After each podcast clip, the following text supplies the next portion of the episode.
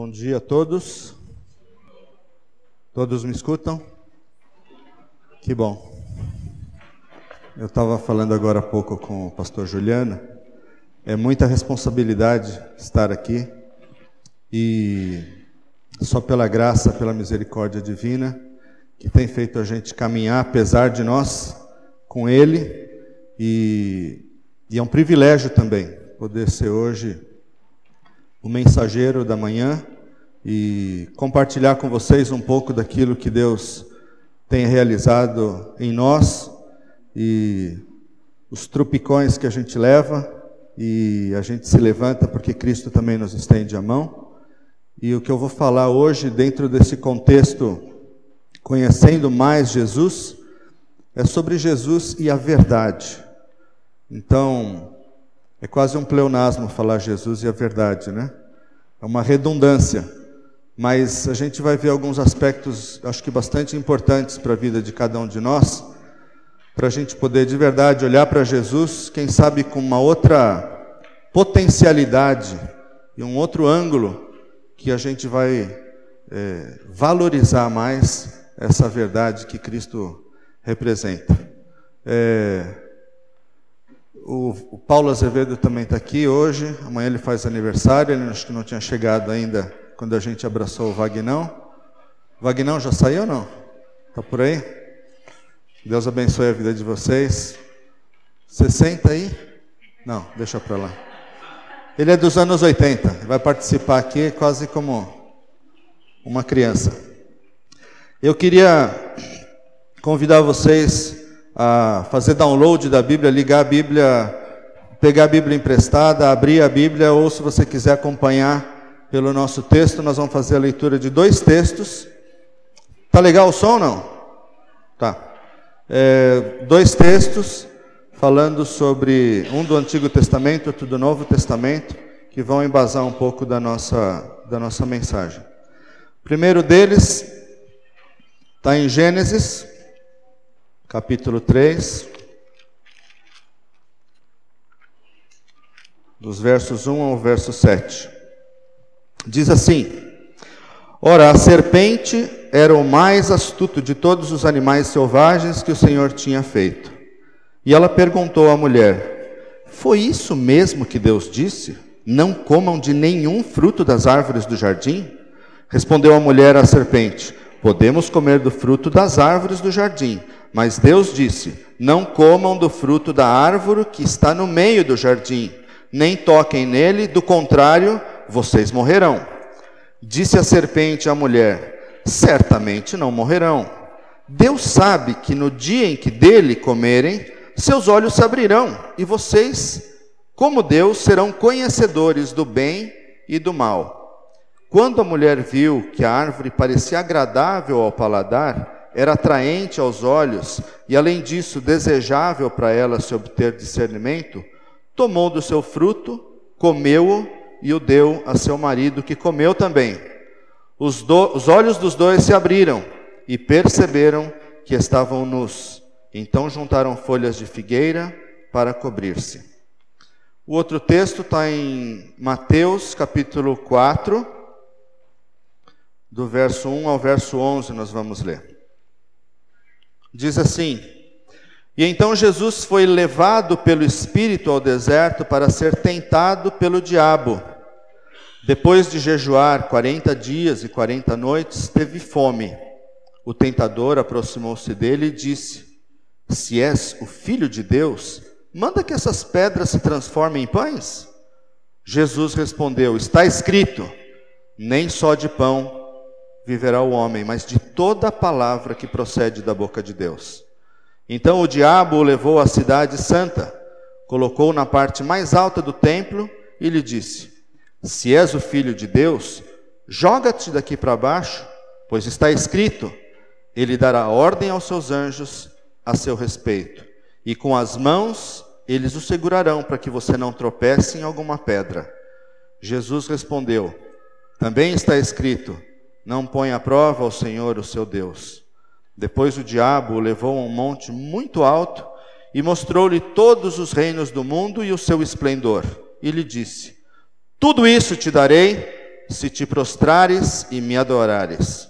Jesus lhe disse: Retira-te, Satanás, pois está escrito: Adore o Senhor, o seu Deus, e só ele preste culto. Então o diabo o deixou e anjos vieram e o serviram. Vamos orar. Amado Deus, obrigado a Deus por esse privilégio que temos e tantas vezes desprezamos de poder abrir a tua palavra, que é a verdade, abrir a Bíblia onde quer que nós estejamos, porque o Brasil é um país que oferece liberdade de culto ao teu nome.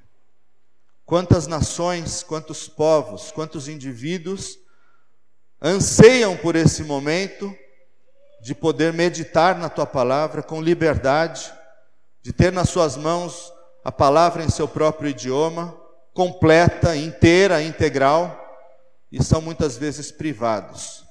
Quantos cristãos que, por defender a verdade, por pregar a verdade, são perseguidos até as últimas consequências. Quantos deles, ó Pai, têm quatro, cinco páginas da Bíblia e sobre ela passam meses e anos meditando e ainda assim tu manifestas o teu poder na vida dessas pessoas.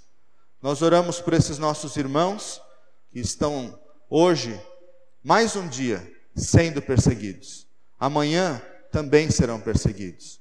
Nós te pedimos, ó Deus, que o Senhor os sustente pelo poder da tua palavra, que é a verdade e que é o tema da nossa manhã hoje.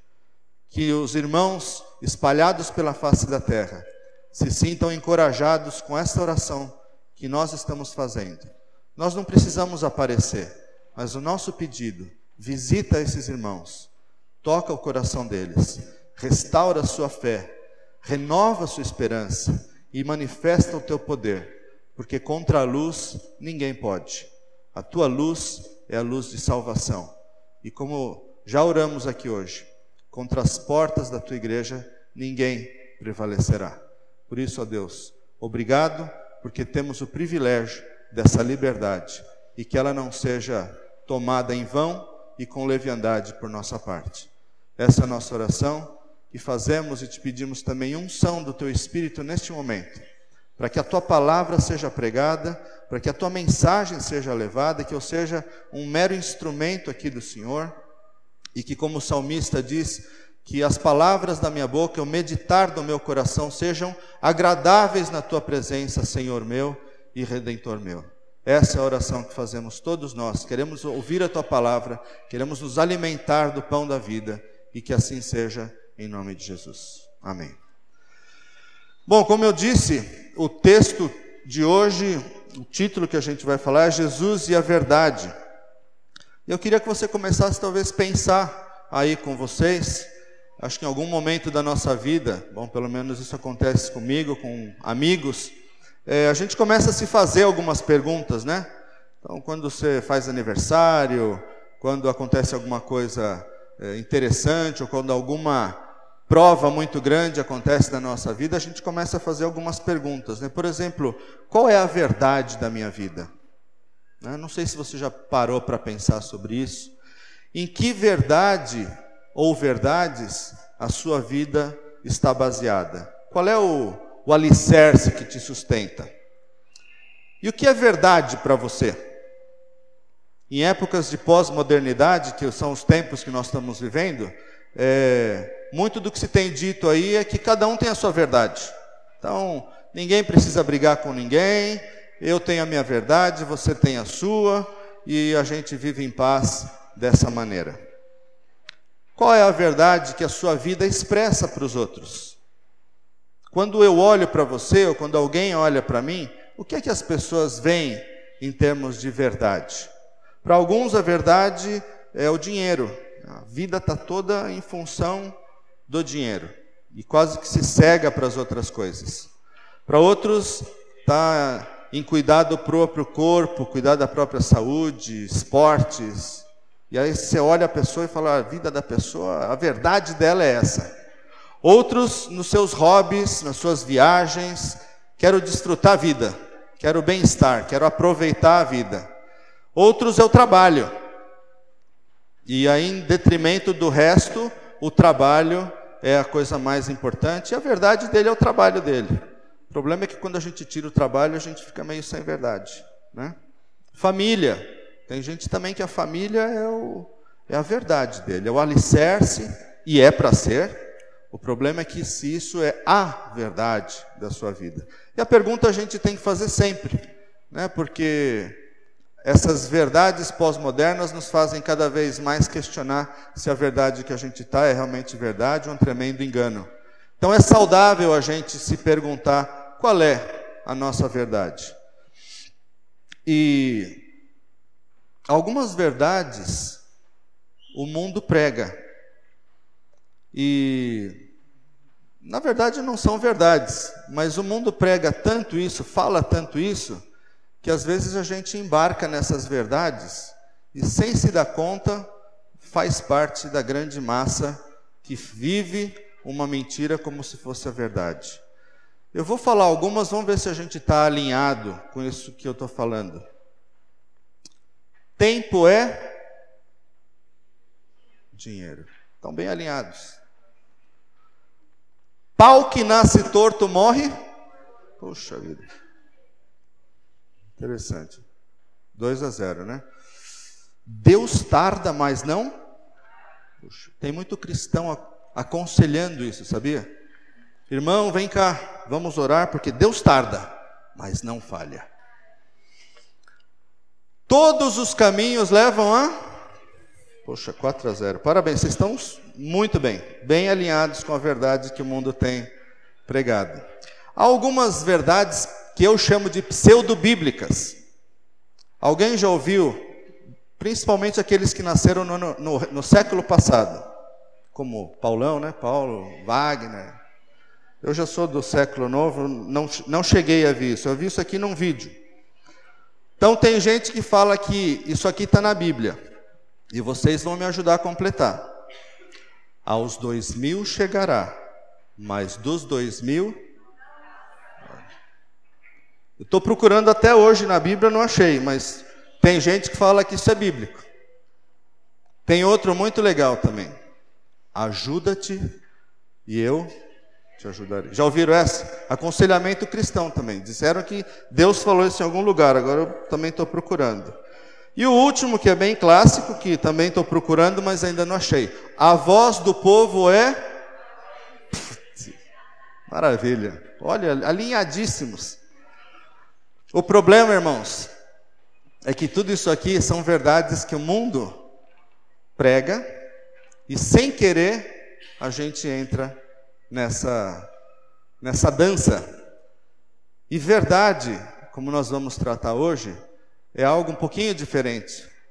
E eu escolhi esses dois textos aqui, de Gênesis e de Mateus, para a gente perceber na história da tentação como a verdade ficou sob júdice, ficou questionada, sob suspeita, e são dois episódios. A primeira tentação, que é a tentação de Adão e Eva, é aquela tentação que gerou a queda do homem.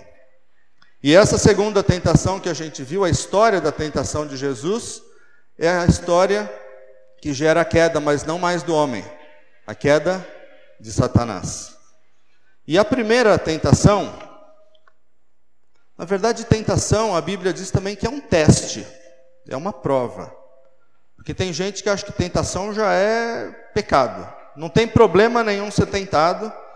Aliás, se você não está sendo tentado, é algum problema, porque o diabo só tenta aquele que realmente não lhe pertence ou não está ali fazendo parte das suas frentes de batalha. Então não tem problema ser tentado. O tema é como eu me comporto diante da prova.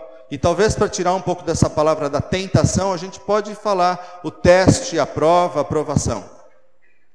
E na primeira tentação, que é a tentação do homem, é, a gente se vê diante da estratégia e do enigma do tentador. O tentador se faz presente ali no jardim do Éden, no meio da inocência, da pureza, a gente não pode se esquecer que nesse momento Adão e Eva, que eram os habitantes do, do, do paraíso, do jardim do Éden, eles não haviam pecado. Eles eram iguais a Deus. E uma das estratégias que Satanás pôs foi questionar se realmente eles eram iguais a Deus. E a voz do tentador, e é bom a gente ficar bastante atento a isso, ela não é aquela voz gutural que vem do abismo das trevas. Eu sou o tentador. Não é assim. A tentação vem numa voz suave, sutil, sorrateira, bem tranquila.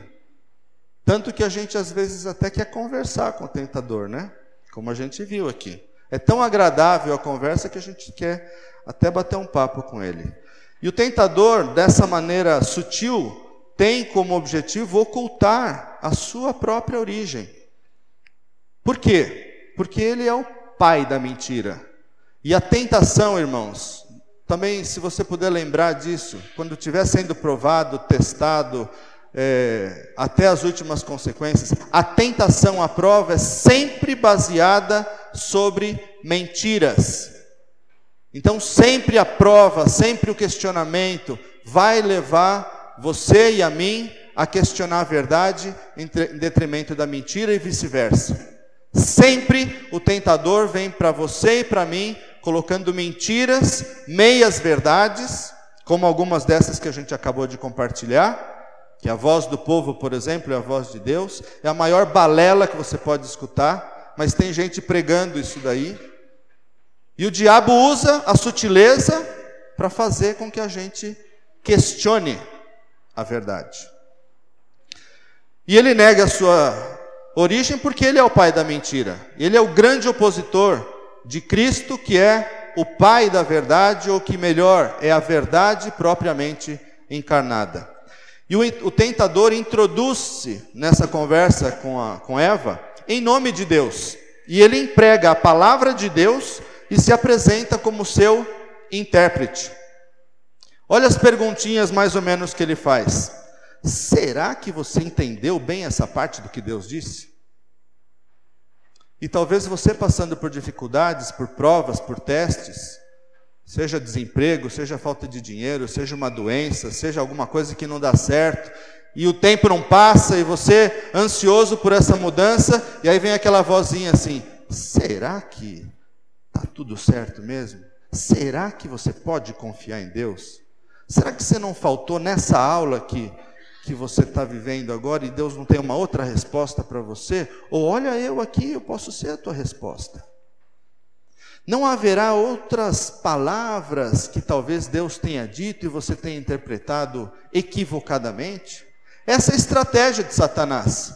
Joga mentira para a gente cair. É o anzol dele. E quando a gente não tem a verdade, a gente cai. Porque no desespero a gente se apega aquela verdade. E Adão e Eva estão sendo testados quanto à verdade da palavra de Deus e a confiança nela.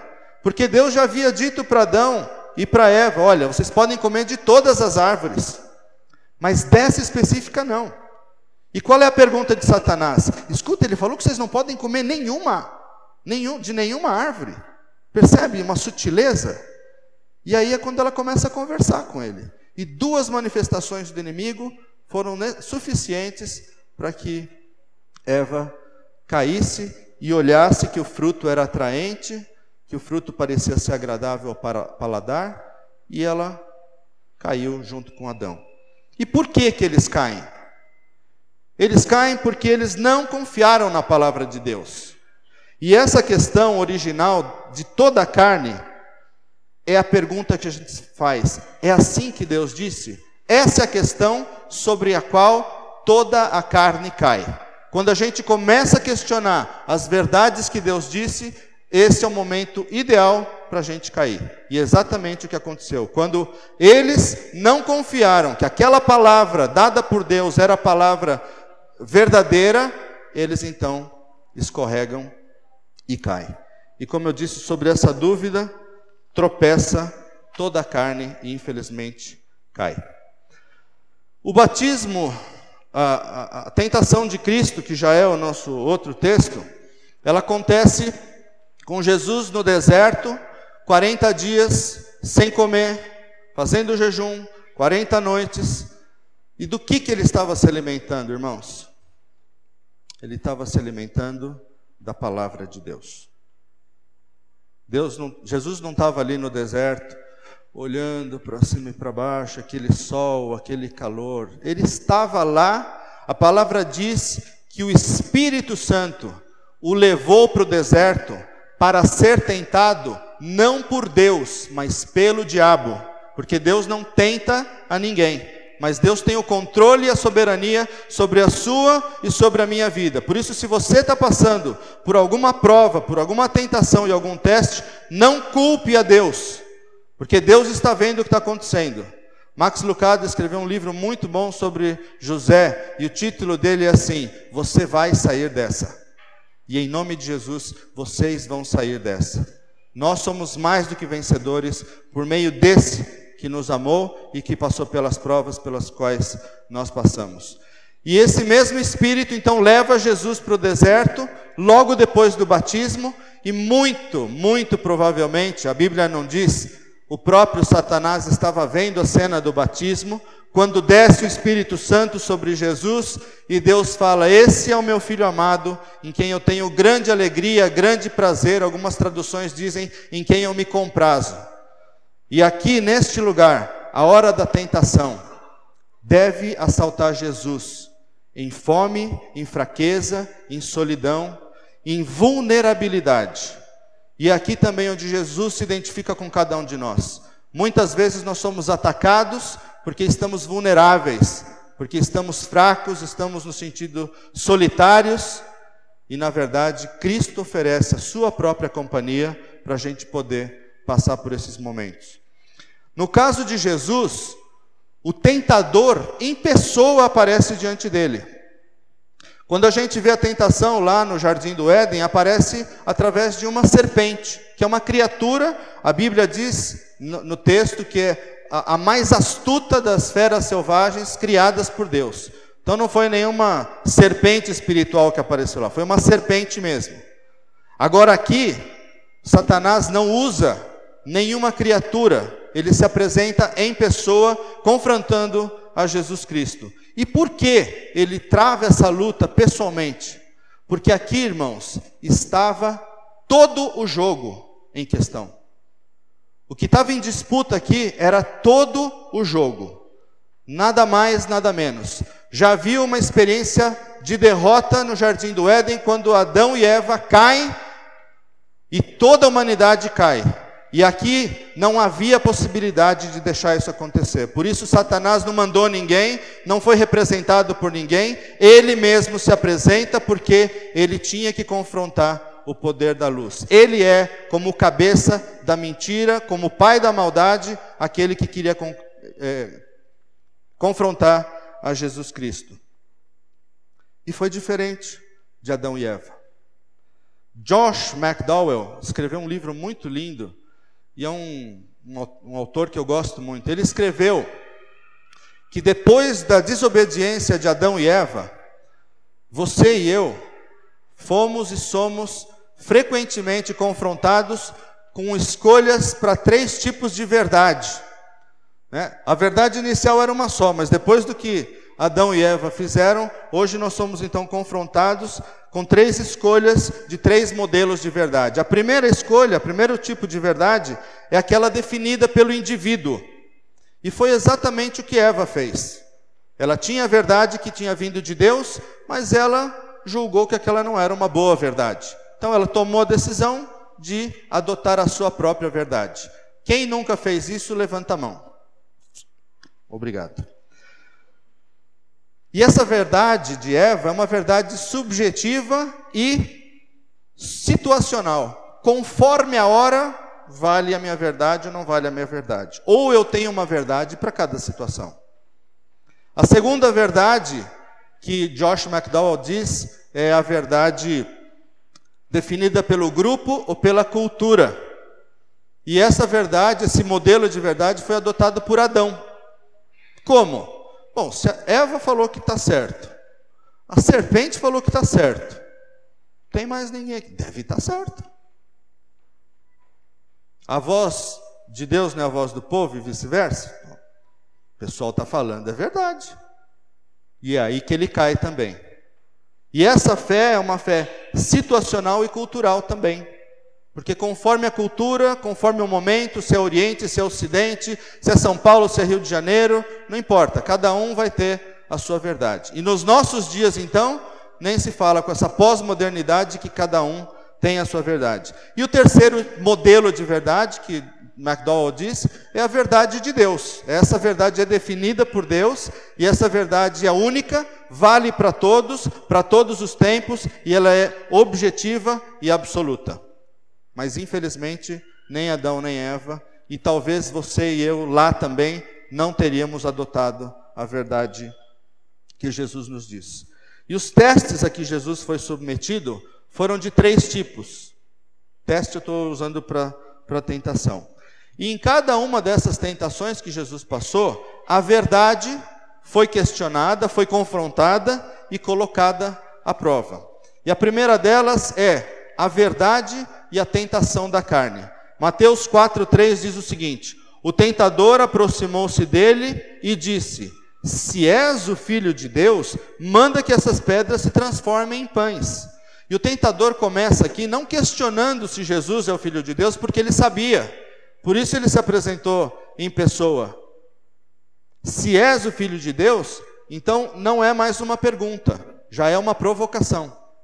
Então, se você é o filho de Deus, é, faz esses pães aí, essas pedras se transformarem em pães. E Satanás tenta Jesus justamente na fraqueza da carne. Eu não sei se você já fez jejuns longos. O máximo que eu consegui fazer foi quase três dias. Eu estava comendo quase a mesa de casa quando. E foi uma vez só. Mas eu, quando jejuo, também quando passa, é, tiver abobrinha crua, eu como. E aqui Jesus é tentado justamente no seu momento de fraqueza, porque ele era homem. É um homem que está aqui que está 40 dias sem comer. E Satanás sabe disso e ele deseja fazer, sabe o que? Exatamente o que ele faz comigo e com você: instigar a carne contra o espírito. Sabe por quê? Porque Satanás sabe que nós, a carne, não gostamos de sofrer. É ou não é? Quem gosta de sofrer, de padecer dor, de, de ter qualquer dificuldade. Nós queremos uma vida mansa, tranquila. E Satanás sabe que nós não queremos pagar preços altos, nem gostamos da dor e nem do sofrimento, e é isso que ele faz com Jesus. Você imagina 40 dias depois, sem comer, e vem uma ideia mirabolante para alguém que tinha sim o poder de transformar pedras em pães, mas que naquele momento estava passando por uma tentação por uma prova muito difícil, essa ideia, talvez se fosse eu, eu ia transformar a pedra em pão. Mas aqui nós estamos falando de Jesus. O homem 100% Deus e o Deus 100% homem. E Satanás tinha um objetivo, que era causar o medo do sofrimento. E o que, que ele queria com essa tentação? Basicamente derrubar Jesus, porque ele sabia que o jogo todo estava ali. E ele quer derrubar Jesus.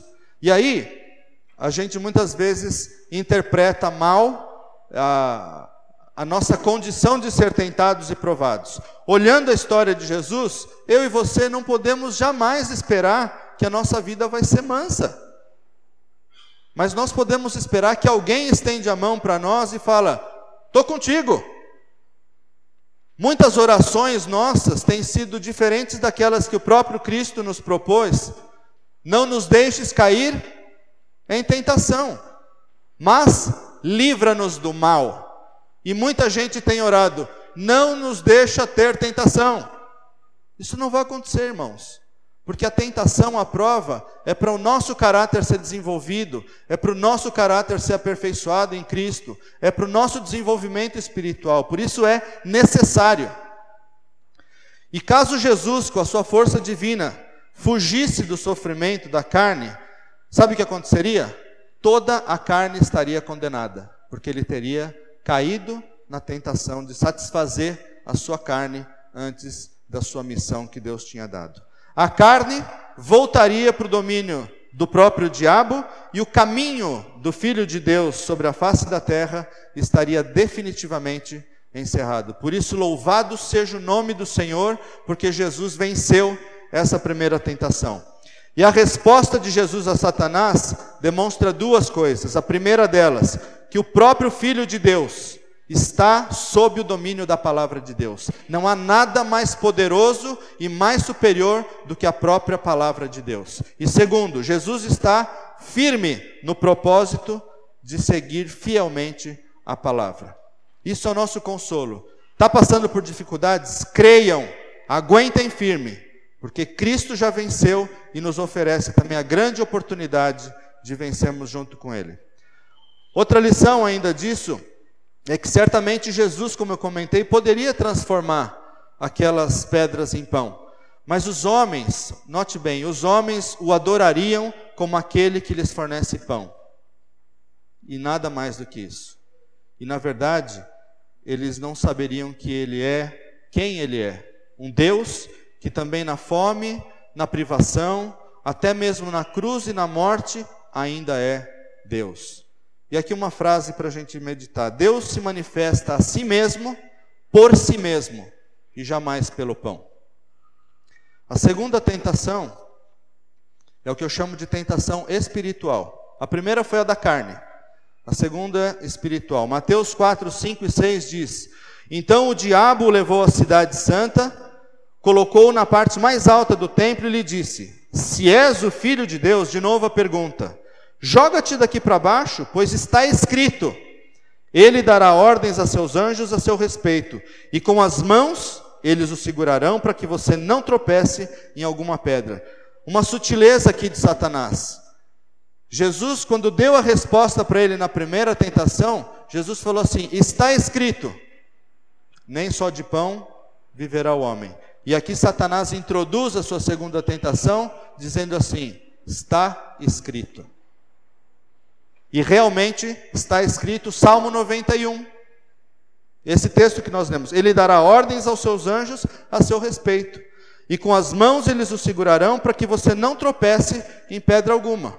Parece legítimo o que Satanás está fazendo. Se atira lá para baixo, os anjos vão te segurar. E aqui nessa palavra, Satanás faz o uso da palavra de Deus contra a própria palavra de Deus. E ele também sabe empregar a palavra de Deus como arma na luta. E aqui um alerta para nós todos. Na teoria, Satanás conhece mais da palavra do que nós, mas na experiência, ninguém se compara a nós que vivemos a experiência com Cristo e com a palavra dele. Por isso, cuidado com as verdades que, em nome de Deus, estão sendo, estão sendo pregadas na sua vida, porque pode ser uma dessas armadilhas espirituais. E o que, que ele quer aqui? Levar Jesus a conseguir o reconhecimento da sua filiação divina. Eu vou me atirar e os anjos vão me segurar. E ele deve exigir um sinal da parte de Deus. O que Satanás está tentando fazer é: prova que você é Deus. Desafia o teu próprio pai. Está escrito aqui. Eu estou usando a tua palavra. Você não falou que estava escrito? Eu também estou falando que está escrito. E aqui vai aquela velha lição do texto fora do contexto. E que tem muita gente falando isso aí. Pega um versículo, pega uma parte da palavra, fora de um contexto, e sai pregando o seu próprio evangelho, a sua própria verdade, que no final das contas é uma grande mentira. E a resposta de Jesus lança a palavra de Deus contra a própria palavra de Deus, mas de um modo diferente, de um modo que a verdade impere contra a mentira. Aleluia! Porque essa verdade é a mesma verdade que eu e você hoje temos. Por quê? Porque ele é a própria verdade. Jesus é a própria encarnação da verdade. Jesus mesmo chama essa tentação de uma tentação de Deus. E Jesus tem um único desejo, que é o de permanecer na palavra de Deus. Isso deve permear a nossa vida. Nós precisamos ter o desejo de permanecer em Deus. Ah, mas eu não tenho, Pedro. Tá bom. Filipenses, Paulo diz: porque Deus efetua em nós tanto querer como realizar. O que nós precisamos é levantar a mão e falar para Deus: olha, eu não consigo. Eu não estou conseguindo levar isso adiante. Eu tenho tropeçado, eu caio. Eu não acredito que o Senhor vai me tirar dessa. Eu não acredito que essa tentação vai passar, que esse teste vai ser vencido por mim. Mas seja sincero com Deus, seja sincera com Deus. Paulo também diz em 1 Coríntios 10, 13: Porque não vos sobreveio nenhuma tentação, nenhuma prova, nenhum teste que não seja humano. E mais, Deus, junto com a tentação, vai dar o escape, o livramento para vocês. Mas a nossa questão, irmãos, é que a gente só quer descobrir isso no domingo, num culto. E o que nós estamos falando aqui é de vida. Jesus passou a sua vida inteira em comunhão com Deus. Quantas vezes ele saiu do meio da multidão para orar? Alguém que fala numa tentação como essa, numa prova como essa, está escrito, é alguém que conhece a palavra de Deus, é alguém que medita, e é algo que nós não estamos tendo a coragem de fazer. Nós queremos tudo pronto. A nossa carne não quer sofrer, nós queremos tomar um banho de fé, um banho de, de bênção e seguir a vida sem a prova. E a proposta de Jesus aqui é completamente diferente. E ele não manda a gente fazer, ele fala: Eu já fiz, agora pode fazer. Ele puxou a fila. Se Jesus quisesse mais do que essa palavra, se ele exigisse um sinal, então ele daria lugar à dúvida no seu coração, que é exatamente o passo último para cair na tentação, é duvidar da palavra de Deus. Não estou falando que a gente não pode pedir provas, porque a Bíblia também tem um monte de passagens de histórias, como Gideão, por exemplo, que é uma das, das mais conhecidas, não é isso. A prova não tem problema. A gente tem o direito de não ter a certeza das coisas. O que a gente não pode é duvidar de quem é que nos faz a promessa e com quem é que nós andamos. Essa é a grande tentação. E a fé, que precisa mais do que a simples palavra de Deus, em mandamento, em promessa, ela chega a ser tentação ao próprio Deus. E muitas vezes nós estamos querendo muito mais do que a palavra de Deus, e nós podemos comer a palavra de Deus, nos alimentar dela, da oração, da intimidade com Cristo, e aí ter energia, disposição, sabedoria e poder para vencer o tentador. Então, tentar a Deus é uma grave tentação espiritual. E a última tentação é o que eu chamo de tentação total. Já tentou na carne e não deu certo. Já tentou na fé e no espírito, também não deu certo. E aqui ele diz, Mateus 4, 8 e 9, assim: Depois o diabo o levou a um monte muito alto e mostrou-lhe todos os reinos do mundo e o seu esplendor. E lhe disse: Tudo isso te darei, se te prostrares e me adorares. Quando a gente lê o texto, talvez até para você e para mim, pelo menos essa minha sensação, fica fácil falar não para essa tentação, não fica? Levou lá, aqui é, provavelmente alguma coisa figurada, né? Porque não tem nenhum lugar tão alto que você conseguisse ver todos os reinos. Mas a ideia que nós temos é que Satanás mostrou para Jesus, sim, todo o poder, todo o esplendor de todos os reinos, a, a beleza das posses, de ter, de obter poder e tudo mais.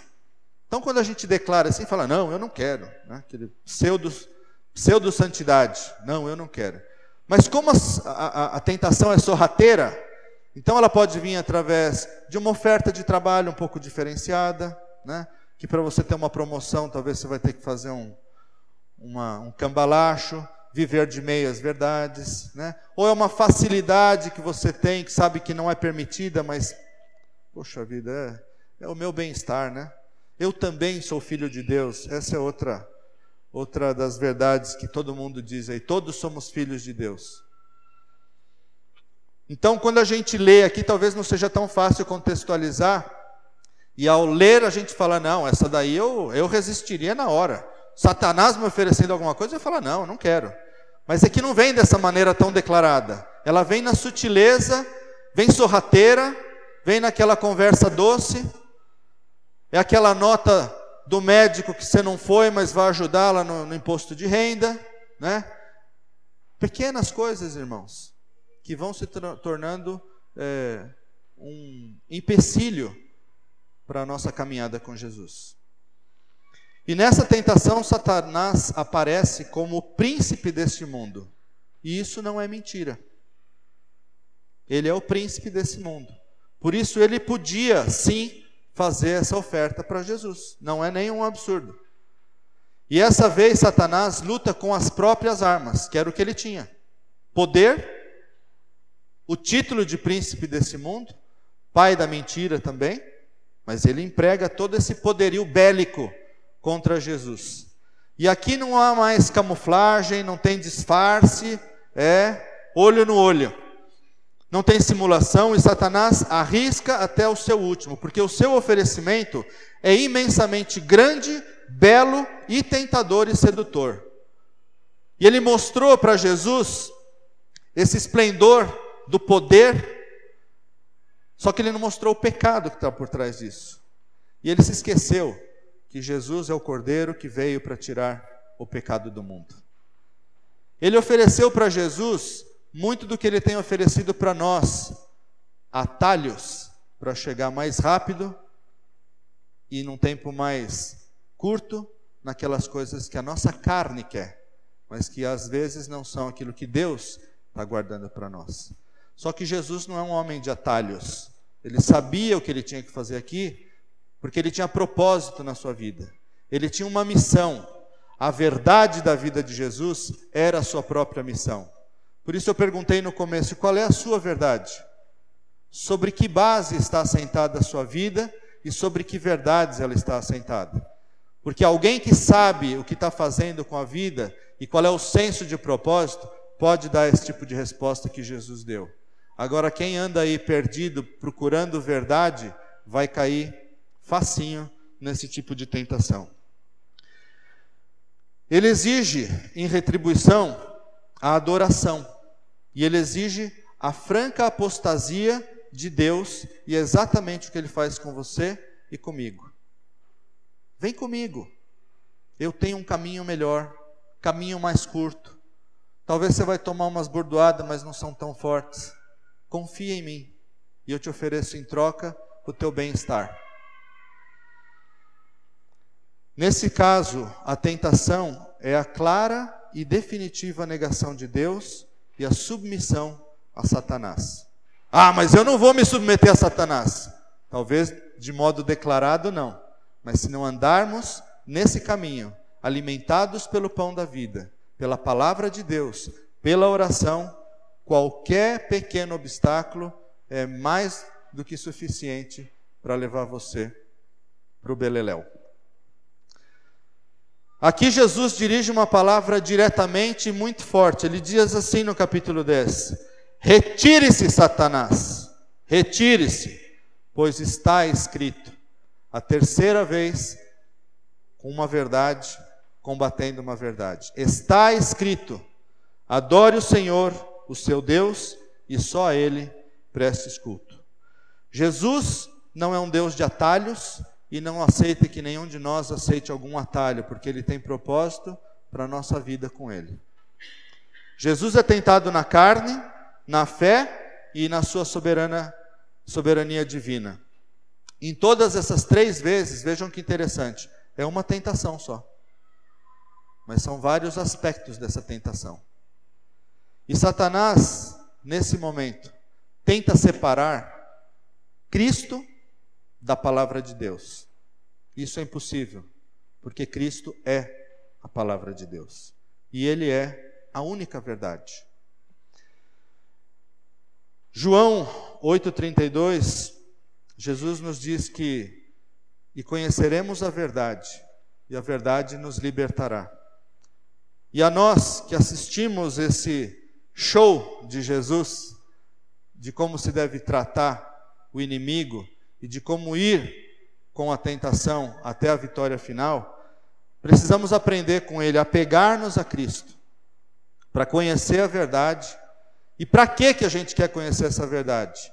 Para vencer a tentação, libertar-nos do pecado e permanecer no caminho que é a vida eterna.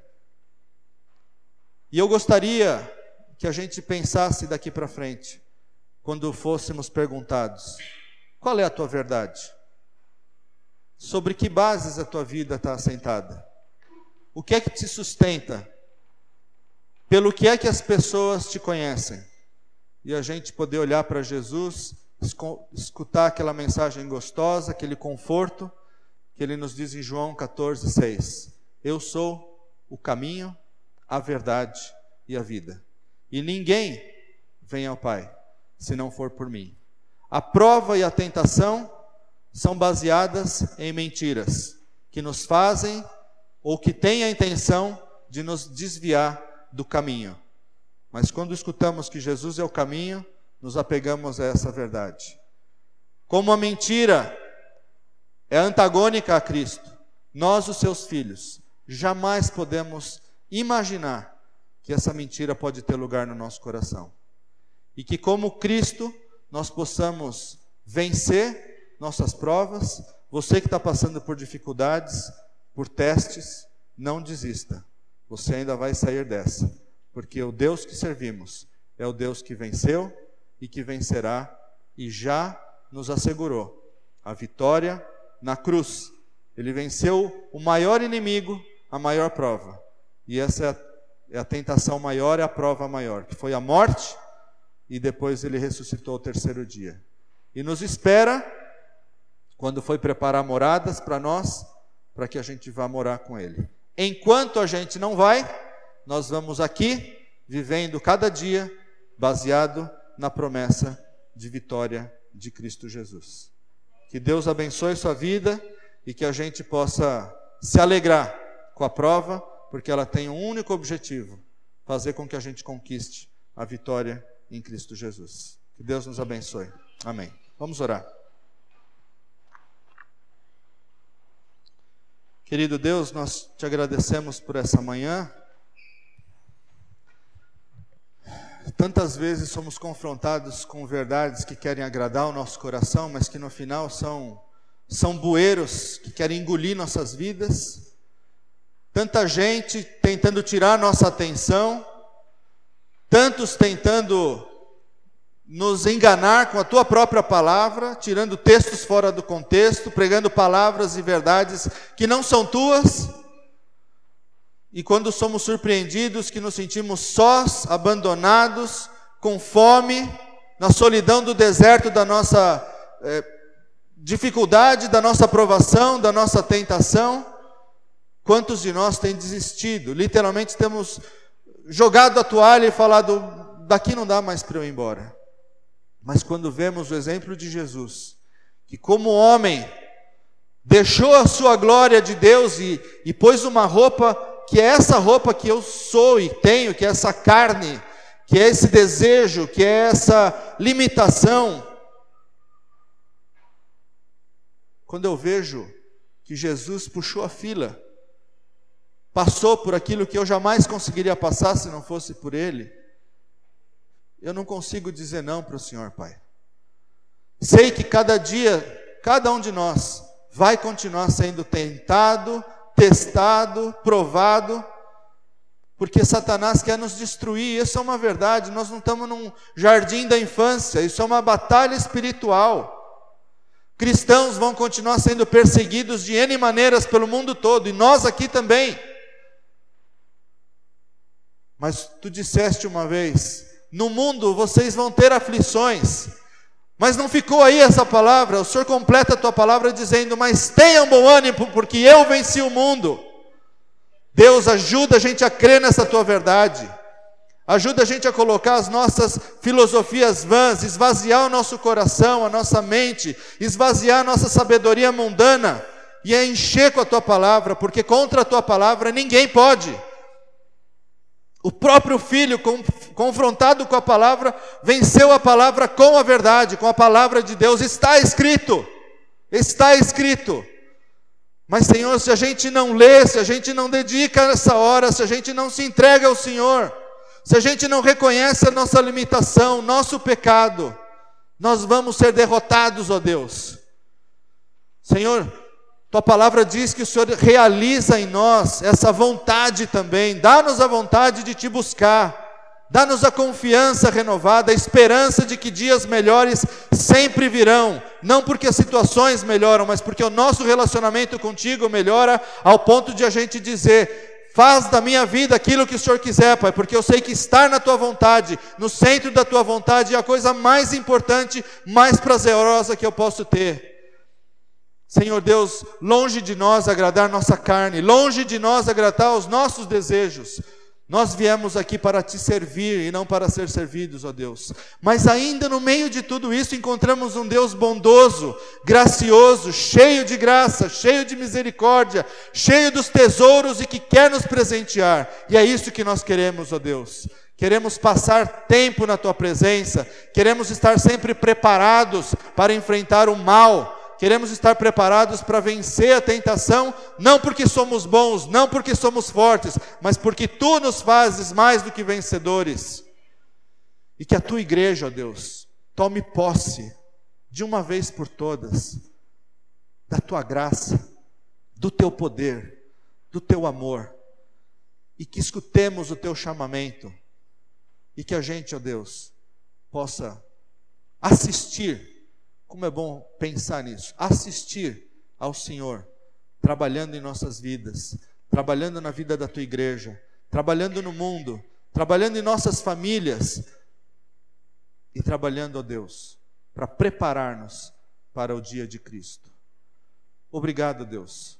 Obrigado porque nenhuma prova não é humana, mas o Senhor mesmo nos dá, junto com a prova, o livramento. Eu te agradeço porque o fim dessa tentação de Jesus é que os anjos vieram servi-lo. Ele não precisou fazer as pedras se transformarem em pães, não precisou te desafiar, mas pela sua fidelidade, pela sua obediência e por crer a quem ele estava servindo, o Senhor o presenteou com esse banquete, não só espiritual, mas também material.